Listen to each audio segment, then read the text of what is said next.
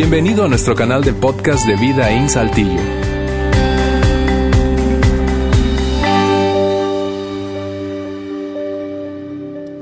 Muy bien, qué buen día para estar vivos.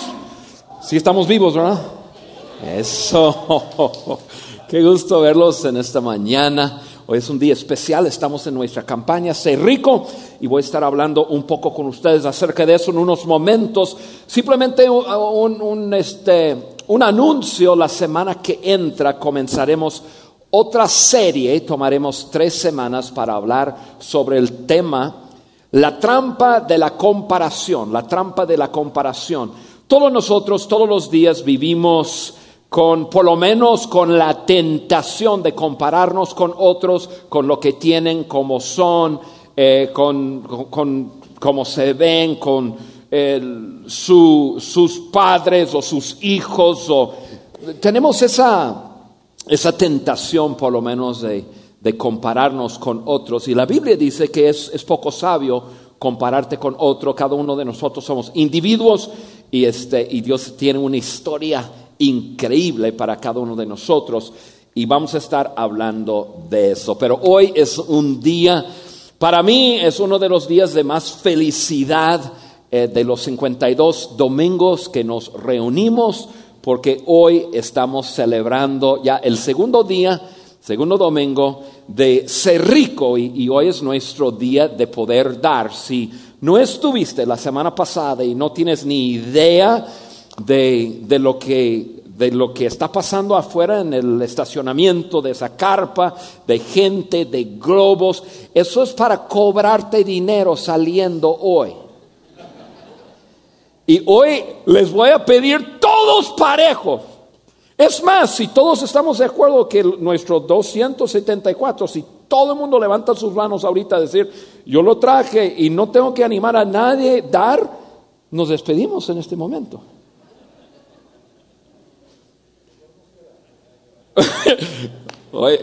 parece que tengo mucho trabajo que hacer. A lo mejor me voy a necesitar una hora. Mira, en la semana pasada Ale habló con nosotros y, y nos puso el, el, texto de la Biblia, de dónde sacamos eh, esta idea, que realmente no es nuestra idea, nos, nos unimos con muchísimas iglesias que en sus comunidades están haciendo eso, pero de, de dónde proviene la idea de ser rico?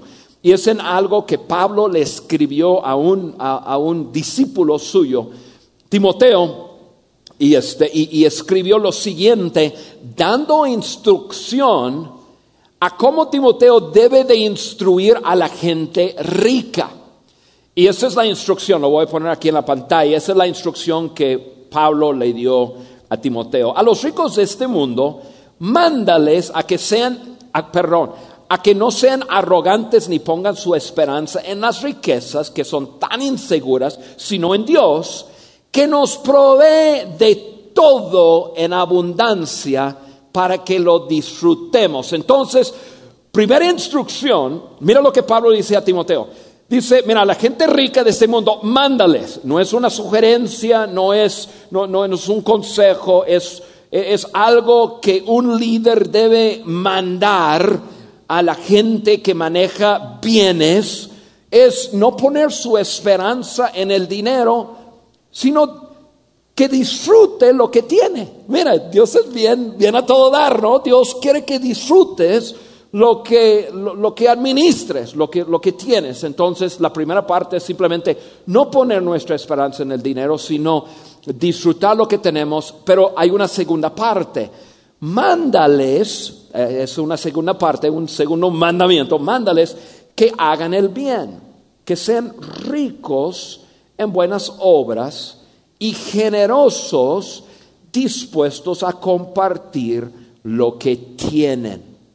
Y esa es la instrucción que, que Dios da a, a los ricos. Y, y, yo sé que quizás tú pudieras estar sentado aquí pensando, bueno, este, en, el momento que escuchaste la palabra rico, ya te desenchufaste porque dijiste, bueno, yo no soy rico. Pero, pero quiero, que, yo quiero ayudarnos a entender realmente quienes somos y el privilegio que tú y yo tenemos de vivir donde vivimos. Según los estudios de condiciones mundiales, nosotros que vivimos en una ciudad grande, Saltillo es considerada como una ciudad grande, em, nosotros que vivimos en una ciudad grande de México, estamos en una muy buena condición económica comparada a la gran parte del mundo. Quizás tú dices, bueno Juan, es que yo estoy luchando. Sí, sí, sí, sí. Pero el estudio dice que si vivimos, en una ciudad grande de México, el sistema educativo, eh, el sistema de salud, o, sea, atención médica, etcétera, está en, uno de los lugares top del mundo. Nos estamos comparando con el mundo. Punto y aparte, los estudios dicen lo siguiente, eso sí lo, pedí que lo pusiera aquí en la pantalla. Si en tu hogar hay una entrada conjunta, sea esposo, esposa o como sea, de más de 30 mil pesos mensuales, estás entre el 5% de las personas más ricas del mundo entero. O sea, yo soy, yo, yo, mi esposo y yo, estamos en el 5% de las personas que más dinero gana en el mundo entero. Qué bárbaro. Y a lo mejor tú estás aquí y dices, bueno, yo no he llegado a los 30, está bien, queremos seguir enseñándote cómo, cómo dar y cómo crecer en tus finanzas y, y, puedes llegar a eso. Y por eso todos hoy queremos practicar siendo personas ricas. O sea, entonces vamos a practicar cómo ser ricos. Algunos aquí no son ricos, pero ojalá algún día sea. Si tú no te consideras rico, yo te preguntara, tú y yo, nada más hablando, pero algún día quisieras ser una persona rica, seguramente me dirías que sí. Bueno, practicamos hoy para que algún día sepas cómo vivir. Y eso tiene que ver con la generosidad. Y yo quiero tomar unos momentos y, hablar con ustedes acerca del por qué. ¿Por qué hacemos eso? ¿Por qué? ¿Por qué nos asociamos con otros de la comunidad para servir una causa o servir su causa? Hay varias cosas que quiero compartir con ustedes, pero una de las, de, las cosas que más me, eh, me encanta de Vida como, como iglesia em, es que nosotros no, no tratamos de hacer todo. No tratamos de hacerlo todo, no tratamos de, de ver y, y, suplir toda necesidad. Nosotros lo tenemos claro. Nosotros tenemos una misión, hay ciertas cosas que debemos hacer. Hay otras cosas que otras personas están haciendo y como iglesia debemos de asociarnos con esas personas. Y eso realmente es, es el enfoque de, de ser rico y el día de hoy nosotros vemos necesidades, que en unos momentos les voy a hablar de eso, pero nosotros no creemos que nosotros debemos de, crear alguna rama de la iglesia, eh, eh, nosotros eh, crear un, entre comillas, ministerio de la iglesia para poder ayudar en eso. Es simplemente identificar organizaciones en diferentes partes de la ciudad, quienes lo están haciendo, y aportar para ayudarles. A mí se me hace súper sabio eso. Súper sabio. Es más, viajo toda América Latina, conozco a miles de iglesias y las iglesias más débiles, por favor entiende lo que estoy queriendo hacer, son las iglesias que están tratando de hacerlo todo. Ven cualquier necesidad y creen que tiene que inventar algo para suplir esa necesidad. Y eso realmente no es, no es lo que la Biblia nos dice. Debemos nosotros hacer algo que, solo nosotros podemos hacer y luego debemos de ser súper generosos para ayudar a otros a hacer lo que deben hacer. Y por eso quiero poner un slide aquí que es la respuesta básicamente a la pregunta central de por qué nosotros em, hacemos lo que hacemos, por qué nosotros practicamos ser rico. Y es lo siguiente, La extravagante generosidad hacia nosotros, de Dios hacia nosotros, nos impulsa a ser extravagantes en nuestra generosidad hacia otros. Si tú eres nuevo a, la iglesia o, tienes poco tiempo o, alguien te invitó o incluso tú has tenido alguna experiencia no muy buena en la iglesia, em, déjame hablarles unos segundos acerca de la generosidad. Yo creo que los seguidores de Jesucristo debemos de ser la gente más generosa que existimos sobre la faz de la tierra. ¿Por qué? Porque Él fue extravagante en su generosidad hacia mí. Él lo dio todo. Dio su vida. Dio todo para que yo tuviera vida. Y entonces, ¿para qué yo no voy a hacer lo mismo? Dar todo lo que yo puedo y ser generoso eh, para ayudar a otros. Poder experimentar el bien en esta vida. Y, eso, eh, eh, tenemos un, invento aquí, esto no es algo bíblico, pero eso lo llamamos la regla de platino. ¿Ustedes han escuchado la regla de oro? ¿Sí? La, la regla de oro es haz con otros como quieres que hagan contigo. Deja decirte algo, todas las religiones del mundo tienen como parte la regla del oro. Pero la Biblia, Jesús no nos habla acerca de la regla del oro. Jesús nos habla de otra regla. Yo le estamos poniendo un invento, lo estamos poniendo la regla de, de, platino. Y eso es lo que es la regla de platino. Haz con otros como Cristo ha hecho contigo. Haz con otros como Cristo ha hecho contigo. O sea, esa es la regla de, platino. Y, tú dices, bueno, ¿dónde sacas el, apoyo bíblico a eso. Un día Jesús está hablando con sus discípulos y les dice lo siguiente, les tengo un nuevo mandamiento.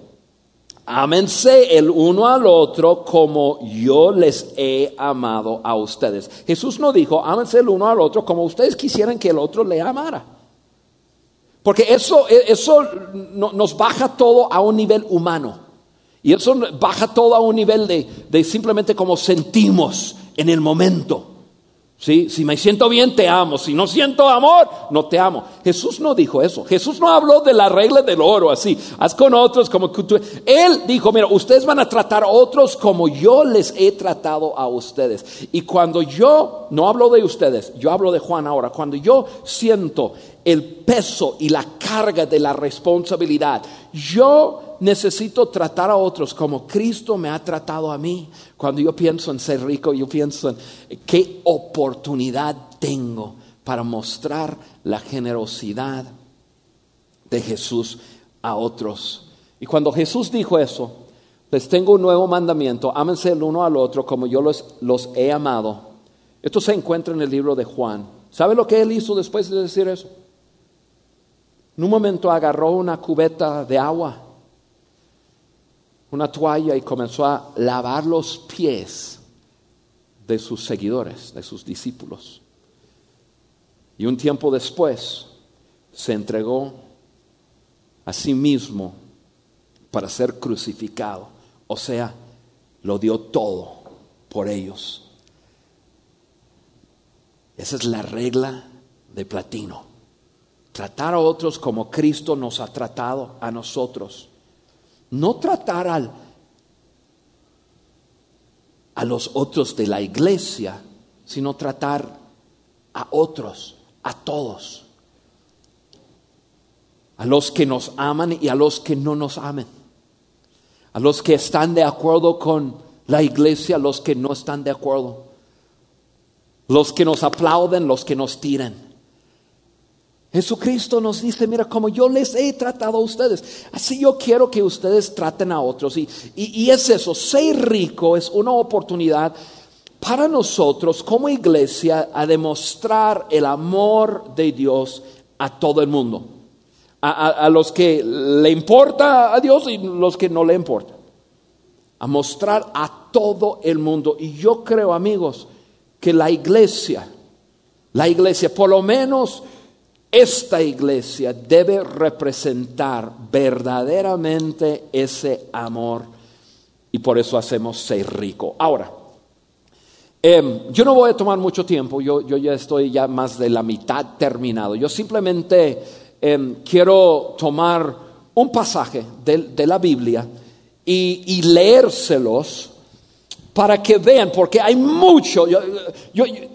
Nosotros podemos encontrar muchísimo para apoyar lo que estamos haciendo. Entonces, de los muchos versículos en la Biblia, que nos anima a hacer lo que estamos haciendo, yo escogí uno del libro de Santiago, el libro de Santiago que yo quiero compartir con ustedes. Ahora, los que, los que no estudian mucho la Biblia, y Santiago fue un autor de una carta que está puesta dentro de ese libro, que es un libro em, de, cartas, de escritos de, de personas, hombres y mujeres, y, pero ese hombre Santiago tiene algo fuera de lo común. Santiago fue el hermano de Jesús.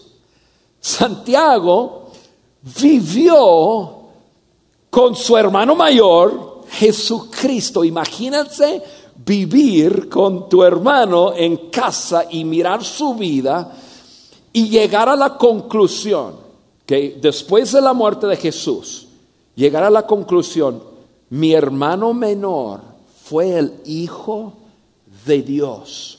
Llegó a ser un fiel seguidor de Jesucristo, su hermano. Y él escribe una carta, entonces tenemos una carta escrita por él.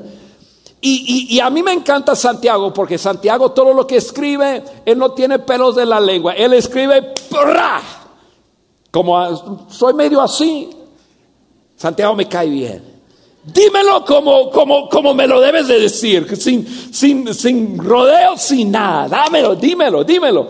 Y, así Santiago escribe algo que yo, yo quiero compartir con ustedes. Santiago 1.27 dice lo siguiente.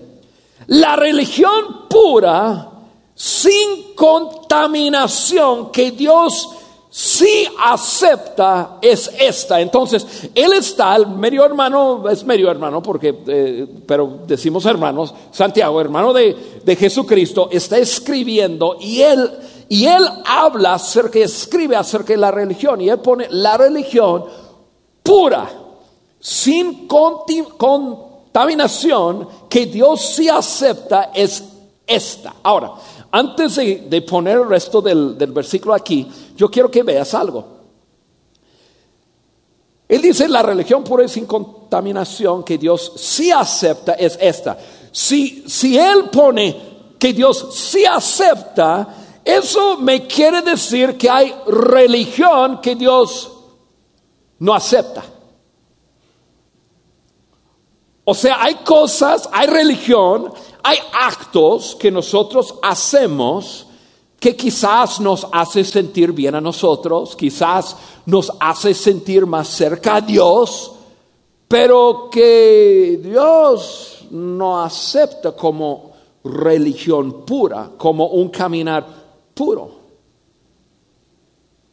Qué interesante, ¿no? Que no todo lo que el ser humano hace en nombre de religión, Dios lo acepta. Yo personalmente creo que hay muchas cosas que nosotros hacemos que nada que ver. Nada que ver. Incluso yo creo que nosotros ponemos premio, ponemos como que un alto nivel de valor sobre ciertas cosas que, que nada que ver. Dejáseles una pregunta. Si tú tuvieras que terminar esta frase, ¿qué pondrías? La religión pura sin contaminación que Dios sí acepta es esta. ¿Y qué pondrías? ¿Qué pondrías? Yo conozco a muchas personas que basado en su, en su trasfondo, muchas personas de la iglesia, voy a hablar de la iglesia evangélica un segundo, muchas personas de la iglesia evangélica, la iglesia evangélica por muchos años ha tenido un énfasis en asistir. Muchos pondrían la religión pura y sin contaminación que Dios acepta es esta, asistir a la iglesia y llevar tu Biblia. El énfasis está en asistir, estar eso tiene que ver con estar, Como que la iglesia es un lugar donde uno asiste. Como que la iglesia es un local y todo el mundo se reúne. Y debe haber buena música y debe haber alguien que nos entretiene con su forma de comunicar, porque si no, me voy a otra. O quizás si tú vienes de un, trasfondo católico, tú llenarías de esta forma la religión pura sin contaminación que Dios sí acepta es esta, asistir a misa cada semana y rezar el rosario. O sea, muchos de nosotros pensamos que estar, o sea, la mayoría de nosotros pensamos que estar en la iglesia la, mayoría de, las personas cuando piensan en, la iglesia, su pensamiento gira en torno de estar o de asistir. Su pregunta el sábado en la noche, el domingo en la mañana, ¿iremos a la iglesia? Mi amor, ¿quieres ir a la iglesia?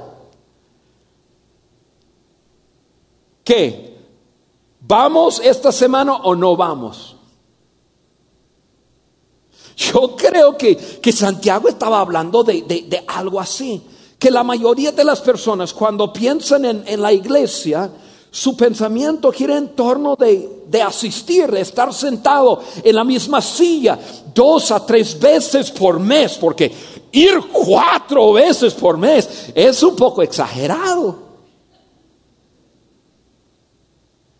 Y yo creo que Dos horas con 20 minutos por mes es suficiente para darle a Dios. Si tú estás preguntando, no sacaste dos horas, 20 minutos, nuestras reuniones aquí son de dos horas, perdón, de una hora, 10 minutos. O sea, un promedio de dos veces al mes, dos horas, 20 minutos. Y pensamos en términos así. Pero eso no tiene nada que ver con lo que, con lo, con lo que eh, eh, Santiago escribió. Porque mira, la verdad del asunto es eso. Si, si tu pensamiento, te voy a decir algo que a lo mejor te asusta, pero de una vez te lo voy a decir. Si tu pensamiento gira en torno de estar, cuando tú piensas en la iglesia, de estar o de asistir, yo te prometo, te prometo, te prometo que en un tiempo te harás, ponle un año, dos años, te harás cínico. Comenzarás a analizar. A mí no me gustan las luces. Las luces, como que esas luces, no sé por qué lo ponen allá y los brillan sobre nosotros y luego... No, las luces. Y esa canción, esa canción ya tiene tres veces que lo han cantado este mes. ¿Qué, están haciendo? Y el frío que hace en el auditorio. Yo no sé por qué. ¿Qué loco están pensando? Yo no voy a decir, hay gente que no viene aquí por el frío. Y el mensaje, Juan comparte la misma cosa siempre. Comienza con un tema y termina en lo mismito. Te, te, harás cínico. ¿Por qué? Porque tú no te ves como parte de algo, tú estás asistiendo. Entonces llegas ahí, eh, comenzar a pensar en ver, bueno, te harás cínico y eso te llevará a criticar. Y te va a llevar a, aburrirse y te prometo, después de un tiempo buscarás otra iglesia. Y, esa nueva iglesia, pues eso tendrá cosas diferentes, como que no está tan frío, pero no está tan... Y que esto, y, la, y, y el sonido si lo bajaron tantito, pero ya se me hace aburrido. Y que... Yo te prometo que la pura religión sin contaminación no tiene nada que ver con estar sentado en una fila y asistir en un lugar. Santiago escribió eso, la religión pura, sin contaminación, que Dios se acepta, es esta. Ayudar a los huérfanos y a las viudas en sus dificultades. ¿Qué? Pero Juan, ¿qué, ¿cómo eso me va a beneficiar a mí? Porque hay muchas personas cuando piensan en la iglesia local, piensan en, qué van a recibir. Y su pensamiento es, no, pues yo necesito más y, y más profundo y, y no, pues hay- eso es una iglesia light y yo necesito profundidad. Porque personas piensan que la iglesia es para asistir y para aprender. La iglesia no para aprender. La iglesia es para participar. Por eso yo quisiera que todo el mundo trajera su playera hoy. ¿Tú quieres una? ¿Cuántos quieren una playera como esta? Está chida, no te la voy a vender. Te vas a tener que ganar con participar. Éntrale. Porque la iglesia no la, iglesia tiene que ver con otros. Aquí Santiago dice, mira, la, la religión pura y sin contaminación que Dios sí acepta es esta, ayudar a los huérfanos y las, las, viudas en sus dificultades. Déjame un- algo que estaba pasando durante ese tiempo. Durante ese tiempo los hombres faltaban, faltaban porque estaban viviendo en un tiempo de guerra, un tiempo de persecución, y un tiempo que estaban tomando a los hombres, sacándolos de su casa, matándolos, ejecutándolos, y las mujeres estaban viviendo solas con sus hijos. Quizás eso no es lo que está pasando hoy día, pero yo creo personalmente que seguimos teniendo la misma, el mismo desafío que los hombres no estamos. O sea, hoy día yo creo que el, desafío grande es que en nuestra cultura las mujeres y los niños están solos, pero por la irresponsabilidad y también por el egoísmo de los hombres. Si yo pidiera, no lo voy a hacer, si yo pidiera que las mujeres levantaran sus manos, las mujeres que han sido dañadas por acciones de hombres, yo te prometo que casi todo el mundo levantaría su mano. En aquel entonces era ausencia por la muerte, hoy día es ausencia por irresponsabilidad y por vidas egoístas. Se- sea como sea, la mayoría de las dificultades o angustias de la vida eh, tiene que ver con las acciones de algún ser humano. Y Santiago escribe y dice, mira, la religión pura, la religión sin contaminación es ayudar a aquellas personas que están sufriendo. La religión es mucho más que canciones y prédicas. Mucho más que canciones y prédicas. La religión tiene que ver con participar, con actuar, con ayudar. La iglesia, tú y yo debemos de ser conocidos como las personas más radicales para ayudar a nuestra ciudad, a nuestra comunidad, a nuestro vecindario. La iglesia no debemos, escucha bien, la iglesia no debemos de ser conocidos por aquellas cosas en las cuales estamos en contra. No necesitamos marchas que estamos en contra. Nosotros entendemos, tenemos una Biblia y leemos que hay actos que son no solo pecado, pero abominación a Dios. Nuestro lugar es tomar a un mundo perdido, sin esperanza, que no sabe dónde buscar respuesta y abrazarlos y decir, te queremos y vamos a mostrarte el amor de nuestro Padre Celestial. Yo te prometo que nosotros ganaremos el mundo si simplemente agarramos la onda. Yo sé lo que estoy diciendo, no muy popular. Pero tengo 34 años haciendo lo que estoy haciendo y si me critican no, no va a ser la primera vez. La iglesia tenemos que ser conocido como personas que ayudamos, que apoyamos. Yo pienso en mi Señor Jesucristo. Él no haría una marcha, Él no haría una protesta, Él no estaría en la calle declarando bola de pecadores y que esto, que el otro. Jesucristo aquí en la tierra amaba a todos, abrazaba a todos a decir, vénganse a mí, yo les ayudo.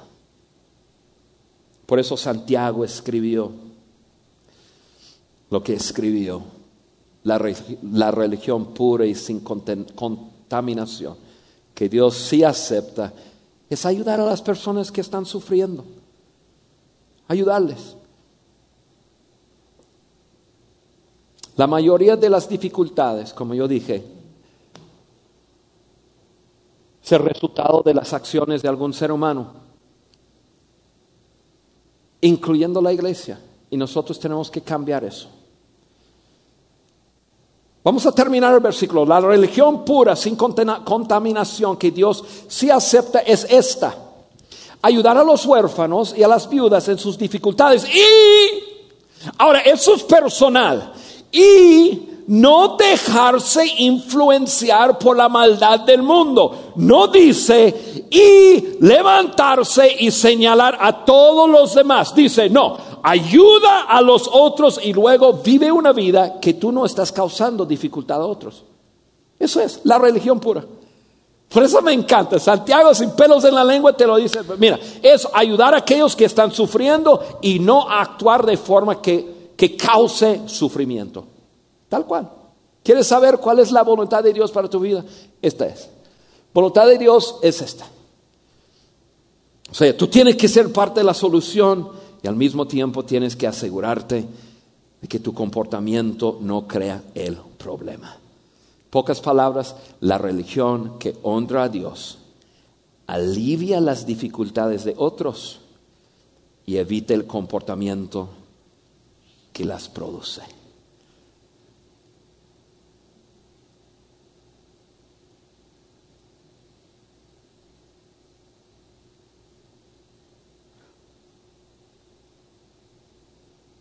Oye, eso es, eso es fácil de entender, ¿no, amigos? no, no hay que ser científico para entender esto. Por eso lo entiendo yo. La religión que honra a Dios, aliviar las dificultades de otros y evitar comportamiento que las produce. Órale, yo puedo entender eso. Y es por eso que nosotros estamos haciendo ser rico. ¿Por qué? Porque nos estamos enfocando en la primera parte, aliviar las dificultades de otros. Tu dar y mi dar hoy es para aliviar la dificultad de otras personas. Y la forma que lo estamos haciendo es que nos estamos asociando, estamos aliviando dificultades y angustias de las personas. Nos estamos asociando, Alejandro lo, lo presentó la semana pasada, nos estamos asociándonos con dos organizaciones que se dedican a aliviar las dificultades, las crisis de las personas. Yo quiero poner un slide aquí que nos, que, otra vez que lo usamos la semana pasada, en, en, presentar esas dos organizaciones. Nosotros nos vamos a asociar con Amever y nos estamos asociando con la Cruz Roja Mexicana. Dos organizaciones que dedican todo su tiempo para aliviar las dificultades de las personas. Y qué mejor que nosotros, la iglesia, Vida In, aportemos para que ellos hagan bien su trabajo. Y nosotros entonces estar viviendo la religión pura, aliviando las dificultades de la gente. Entonces, hoy que les pido a cada uno de ustedes, estoy pidiendo el 100% de participación. 100%. Yo quiero que cada uno de nosotros hagamos eso. Por eso nosotros estamos pidiendo una, cantidad eh, relativamente fácil de poder conseguir, no importa si tienes 12 años o 112 años, la cantidad de 274 pesos es alcanzable. Y nosotros pensamos que más o menos somos mil adultos que, adultos que nos reunimos en, en, en Videin, que nosotros podemos levantar un cuarto millón de pesos y podemos dar todo. Nada de eso va a la iglesia. Nada, nada. Eso no paga salarios, eso no paga luces, no paga todo. Todos hacemos un cheque y vamos y les ayudamos a ellos que están dedicados a aliviar las dificultades, las angustias de la gente. Les vamos a ayudar a hacer eso. Entonces, no sé si, si viste, pero en la entrada yo ya di el mío porque yo estoy en cuatro reuniones, tenemos un run-through, es un ensayo, entonces yo ya di mi aportación para el ensayo, aquí está mi, mi aportación para la, la, primera reunión, yo tengo dos aportaciones más, la segunda y la tercera, como estoy en cuatro reuniones, entonces voy a dar cuatro veces y para mí es un gusto poder hacerlo. Porque yo pensé en la mañana y yo dije, pero 2.74 para mí es muy poco dinero. Y ojo, yo no percibo nada de, de, esta iglesia. Pero para mí es muy poco dinero. Yo dije, pero yo quiero que mi sacrificio me duela algo. ¿Cuánto puedo dar que, que, que, voy a sentir? Entonces yo agarré un, un, una cifra y yo dije, eso es lo que voy a dar. Porque yo quiero que, que, mi dar me, me cueste, que lo siente.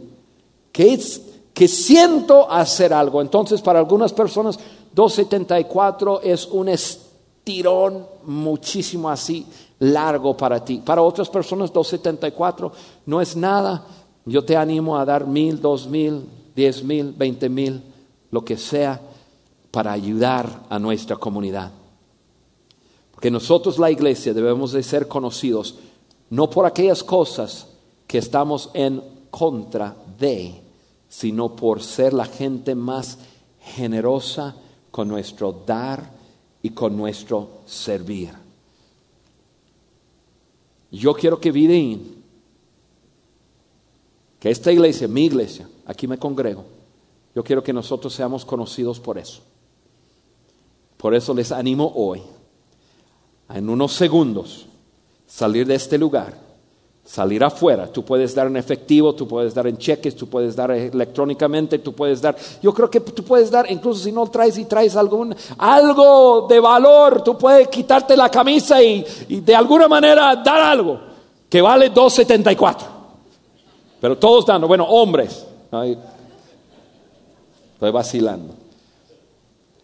Allá afuera van a encontrar, eh, me ponen los globos aquí para ayudarme, van a encontrar globos azules eso es donde vas a dar con, un con una tarjeta de crédito o débito y hay globos rojos, es efectivo o un cheque. Y ahí están para, para recibirte, recibir tu aportación, mi aportación y vamos a celebrar juntos. Yo quiero que allá afuera haya un, un ánimo, un sentir de que nosotros como iglesia estamos viviendo la religión pura. Póngase de pie conmigo, por favor. Normalmente oramos para salir, pero ahora no vamos a orar, vamos a actuar. ¿Está bien? A la cuenta de tres, todo el mundo a actuar. Uno, dos, tres. Nos vemos afuera. Gracias por haber escuchado este podcast de Vida en Saltillo.